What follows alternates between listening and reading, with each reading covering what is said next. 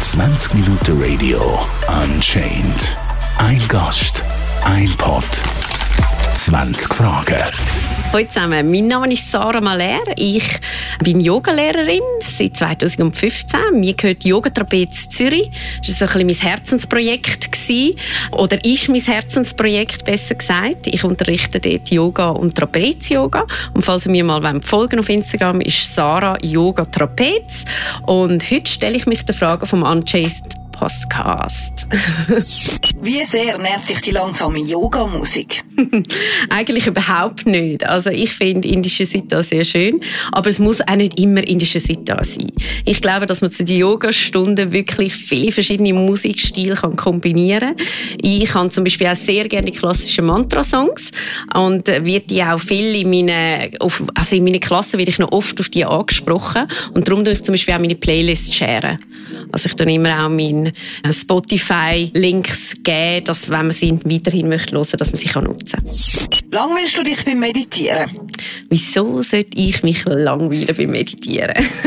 Lustige Frage. Nein, überhaupt nicht. Ich meditiere ja, ähm, weil ich äh, eigentlich mir Ruhe möchte gönnen und ähm, empfinde Meditieren als sehr nährend. Gerade in unserer schnelllebigen Zeit hilft Meditieren mehr Balance und mehr Ruhe in den Tag zu bringen. Es hilft vieles bewusster wahrzunehmen und mit unseren vielen tausend Gedanken auch so ein bisschen besser umzugehen. Kann sich jeder eigentlich Yoga selber beibringen? Ja, das ist im Moment so mit dem ganzen Video-Internet-Hype und so sicher ein riesen Thema. Also wenn du vor allem die Asana-Praxis, was eigentlich die Übungen an sich sind, ansprichst mit dieser Frage, dann gibt es sicher viele Videos, Apps, wo man einiges lernen kann. Ich finde aber live kommt man noch viel mehr mit über. Und man kann natürlich auch Fragen stellen an den Lehrer. Der Lehrer hilft einem auch manuell besser in die Positionen hineinzukommen. Man kommt vielleicht so ein bisschen mehr das Gespür für Positionen über, versteht Positionen mehr. Darum finde ich, ersetzt es nicht. Aber es ist sicher auch eine Möglichkeit. Yoga ist aber eigentlich viel mehr. Also ich verstehe es wirklich als einen Lebensstil. Und dort geht es wirklich auch darum, sich selber und wie man mit sich selber und mit seiner Umwelt umgeht. Und es schließt viel mehr ein als nur die körperliche Praxis. Viele kommen aber wirklich über das körperliche Yoga eigentlich zum Yoga. So ist es auch mir damals gegangen, vor 20 Jahren. Aber jetzt ist es einfach, also du verinnerlichst das eigentlich auch, wie du mit allem umgehst und versuchst sehr bewusst zu leben. Muss man wirklich körperlich so gelenkig und auch sportlich sein, zum Yoga können machen? Nein, ähm, überhaupt nicht. Das ist wirklich so ein ziemliches Klischee. Yoga ist wirklich für jeden und jedem Alter. Wichtig ist, dass man die richtige Yoga, die richtige Yoga-Praxis findet für sich. Jemand, der vielleicht körperlich sehr aktiv ist, sportlich sehr viel macht, die startet oft mit einer sehr aktiven Vinyasa-Praxis. Oft merkt sie aber schnell, dass vor allem tiefe Hüftöffnungen, zum Beispiel Yin-Yoga, einem eher hilft. Und eine gute Ergänzung ist für das eher schon aktive Sportprogramm. Oder zum Beispiel andere suchen viel mehr Ruhe und Ausgleichheit im Alltag, weil sie eben sehr stressiges Leben haben. Vielleicht auch mal schon mal mit Meditation in Kontakt kommen. Die suchen dann viel mehr über so die Atemübungen, Breathwork, Pranayama, ähm, in das Yoga rein und kommen dann ein bisschen von dieser Seite her drin rein. Yoga kann man aber wirklich in jedem Alter machen. Ähm, ich unterrichte zum Teil auch Senioren im Altersheim und die sind zwischen 75 und 95. Also da turnen wir nicht mehr am Boden rum, sondern da sind wir auf dem Stuhl und machen sanfte Bewegungen. Es geht sehr viel um Mobilisation der Gelenke, aber auch sehr viel um das Thema rechte und linke Hirnhälfte verbinden, aktiv zu bleiben. Darum, Yoga ist wirklich für jeden und man ist nie zu alt und nie zu ungelenkig. Yogakurse nicht immer das günstigste. Ist es also nur für privilegierte Leute? Absolut nicht. Es gibt ja ganz viele so Community-Klassen, also wo zum Beispiel Donation-basiert sind. Das heißt, man zahlt eigentlich das, was man kann und das, was man will. Ich empfinde aber Preise auch nicht überdurchschnittlich hoch jetzt fürs Yoga. Wenn man ins Fitnessstudio geht, zahlt man auch seinen Preis. Ich finde vor allem auch, es sind ja gut ausgebildete Lehrer, die sich auch gut auf die Stunden vorbereiten und für das soll man doch auch zahlen. Aber gerade in dieser Corona-Zeit ist vielleicht auch noch so ein bisschen etwas, ähm, da hat man sich gegenseitig wirklich sehr stark geholfen. Das habe ich auch in Yoga-Community sehr stark gemerkt. merkt. Und ich finde es etwas ganz Schönes. Dort ist auch der Gedanke von Union, von Yoga, was eigentlich Yoga bedeutet, auch sehr stark rausgekommen. Wenn jetzt jemand mal knapp war bei Kasse, dann hat er auch trotzdem können zu der Yogastunde kommen. Und das finde ich ist ganz, ganz ein wichtiger Teil, dass man dort auch zusammenhebt. Nehmen Yogalehrer, Lehrerinnen Drogen, um besser meditieren können?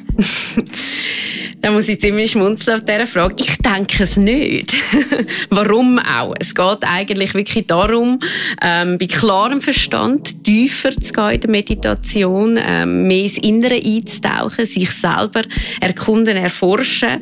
Es geht ein bisschen darum, um den ever-chattering mind, also unsere tausend Gedanken, die wir jeden Tag haben. Man sagt, man hat eigentlich 70'000 Gedanken mit all diesen unbewussten Gedanken, die man hat, dass man die ein bisschen mehr in die Ruhe hineinbringt. Und dadurch auch mehr Balance quasi findet im Leben. Und ich glaube, dass Drogen da nicht wirklich würden helfen.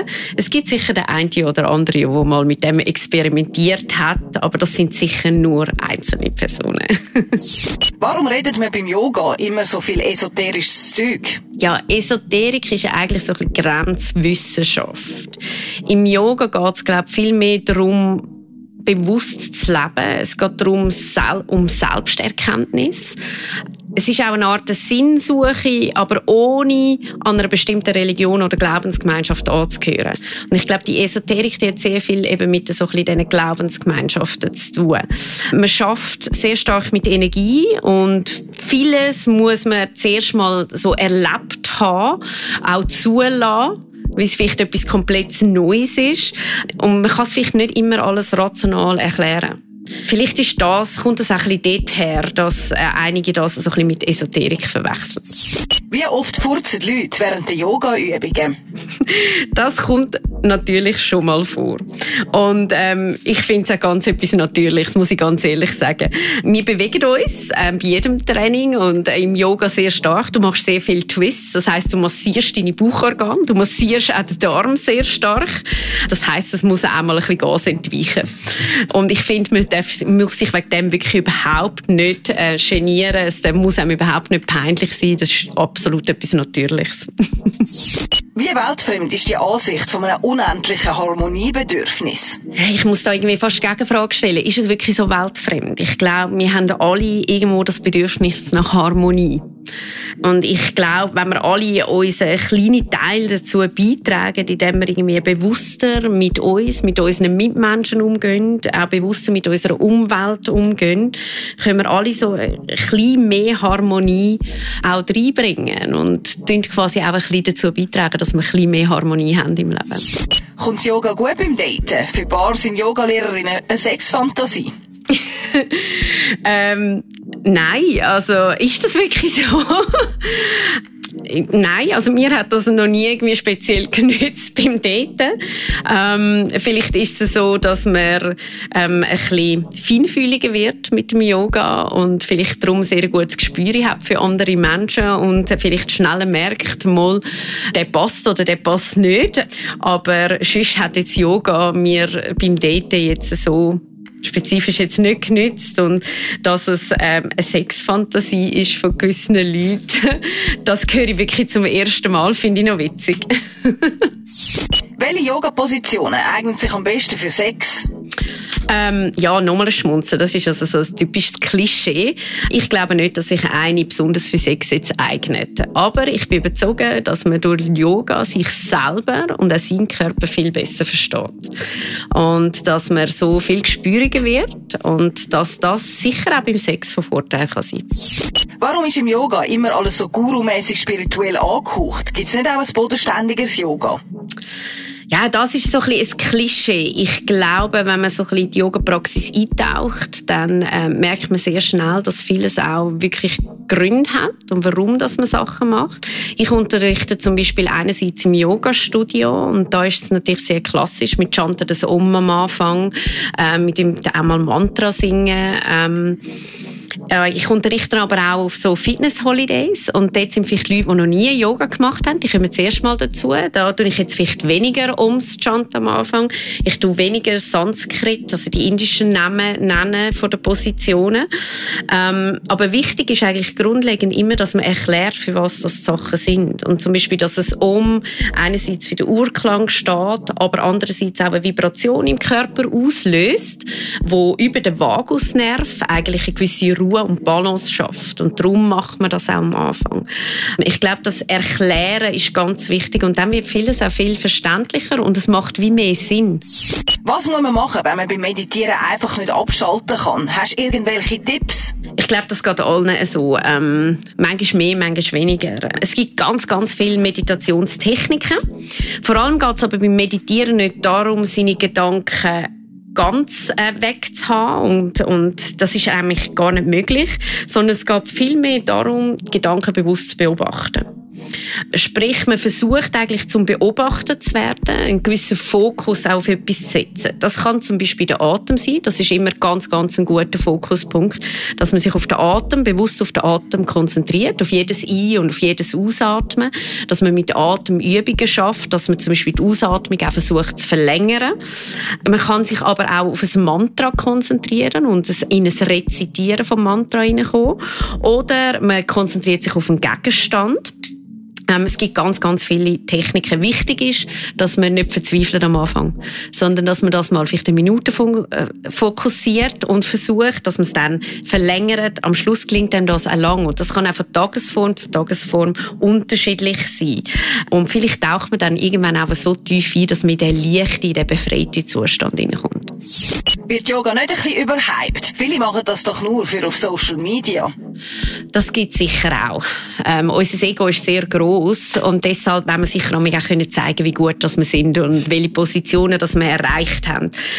Und der Social Media Hype, ich glaube, der gehört einfach auch zu unserer Gesellschaft dazu. Wir müssen lernen, mit dem umgehen. Ähm, wichtig ist, dass man das, was man postet, auch immer authentisch kann zeigen und ich glaube, das muss jeder für sich selber ein bisschen herausfinden. Aber die meisten, die in eine Yoga-Stunde kommen, realisieren eigentlich, wie gut das ihnen tut. Körperlich sowohl auch geistig. Dass sie mal abschalten auch für eine Stunde. Oft starten wir mit dem, eben, dass man abschalten kann, dass man sich auf den, über den Körper fokussiert und konzentriert und so eben mal Gedanken auch ein bisschen loslassen kann wenn man dann halt einmal ein Foto postet, das ist eigentlich auch ganz okay. Wichtig ist, dass man versteht, dass Yoga nicht das ist. Dass Yoga nicht der Social Media Hype ist. Dass es nicht ist, äh, die wichtig, die grösste, schwierigste Position zu machen, sondern dass im Yoga viel mehr um die Balance geht im Leben. Wenn man Yoga macht, wird man zu einem besseren Mensch. Stimmt das? Ich finde, das ist eine gute Frage. Mit einem kleinen Schmunzeln. Ich glaube, dass man mit Yoga lernt, wirklich viel bewusster mit sich selber, mit den Mitmenschen und auch mit der Umwelt umzugehen. Und wenn man bewusster mit all dem umgeht, dann tut man auch ein bisschen dazu beitragen, um ein besserer Mensch zu werden. Deshalb würde ich sie mit Ja beantworten. Für die vielbeschäftigten unter uns, wie kann man den Yoga-Lifestyle in sein Leben integrieren? Ich glaube, man muss vor allem einfach mal starten. Also wichtig mal starten, vielleicht mit einer Klasse pro Woche, vielleicht mit ein, zwei Klassen pro Woche.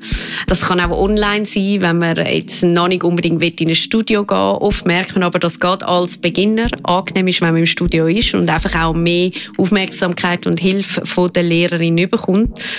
Es gibt heute so ein grosses Angebot, dass man eigentlich von morgen um 6 bis nach um 12 Uhr überall Yoga machen kann. Deshalb wird es auch für jeden zeitlich integrierbar sein. Ähm, man muss es einfach machen und man muss sich das auch vornehmen und dann auch die Zeit investieren. Aber dann klappt das eigentlich sehr gut, dass man mal startet damit. Und man wird immer mehr drin hineinkommen. Man wird immer mehr ähm, Punkte entdecken im Yoga, wo man sagt, oh, ich integriere das noch oder ich probiere halt mal das noch aus.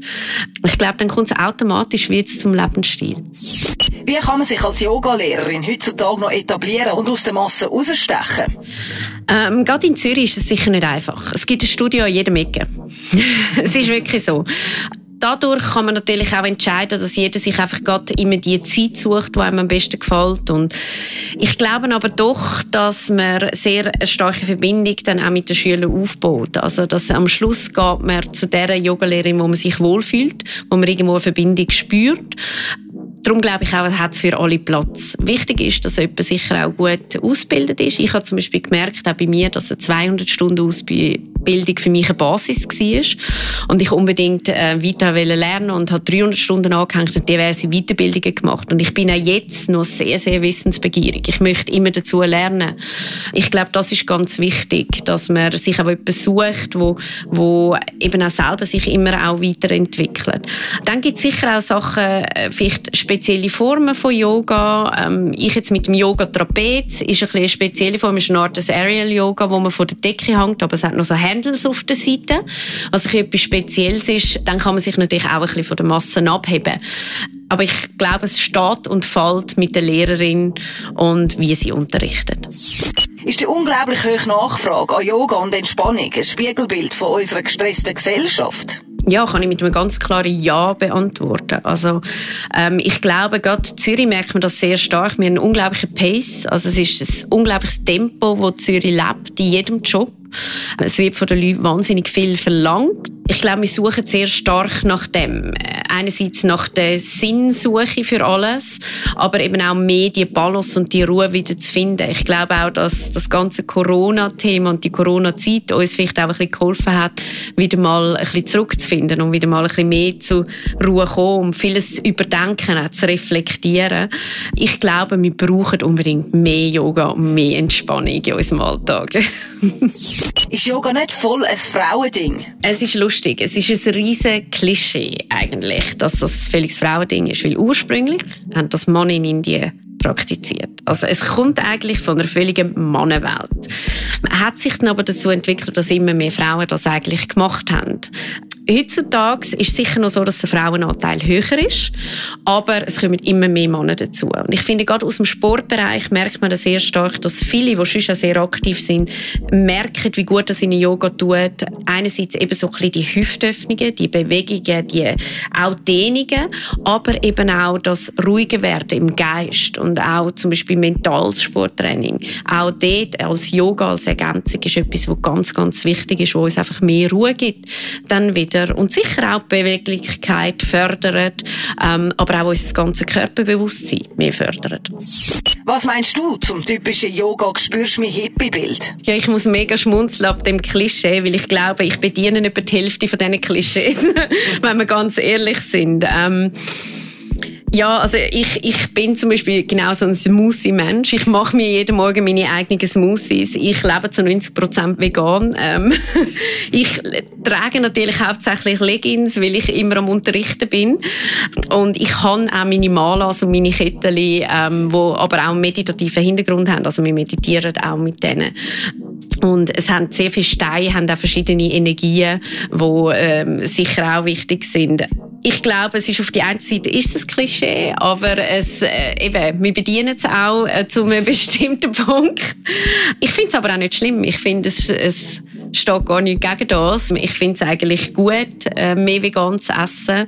Ich finde es gut, äh, bewusst äh, mich zu ernähren und auf das zu schauen, was ich konsumiere und was ich kaufe. Und ich glaube, das ist auch generell der Trend dazu, dass man das mehr macht, bewusster lebt und bewusster Entscheidungen auch fällt. 20 Minuten Radio Unchained. Ein Gast, ein Pod, 20 Fragen. Bye.